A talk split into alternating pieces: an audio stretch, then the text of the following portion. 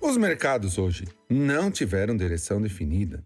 Na Ásia, mesmo com um dado positivo da China, de exportações subindo 0,5% em junho anualizado, ante uma previsão de queda de 4,3%, e as importações subindo 2,7%, ante a previsão de uma queda de 10%, foram suficientes para manter os mercados asiáticos no campo positivo.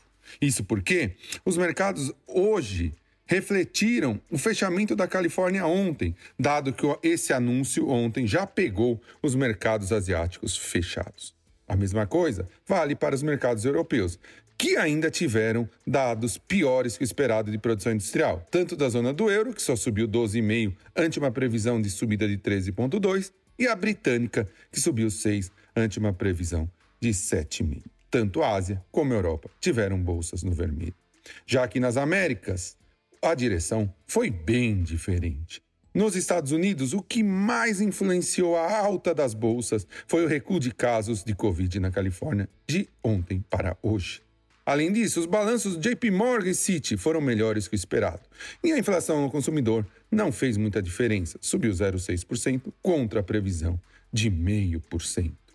Já aqui no Brasil, dados ruins também não foram fortes o suficiente para desanimar os mercados. As falências subiram 71,3% de junho ante junho do ano passado. E o IBC, o índice do Banco Central, que é uma prévia do PIB, subiu 1,35% de maio em relação a abril, ante uma previsão de subida de 4,4%.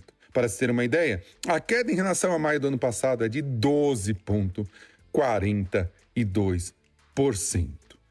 Assim, tanto Dow Jones quanto Nasdaq subiram forte. Dow Jones 2,13% e Nasdaq 0,94%. E a Bolsa do Brasil chegou aos 100.440 pontos, com uma alta de 1,77%.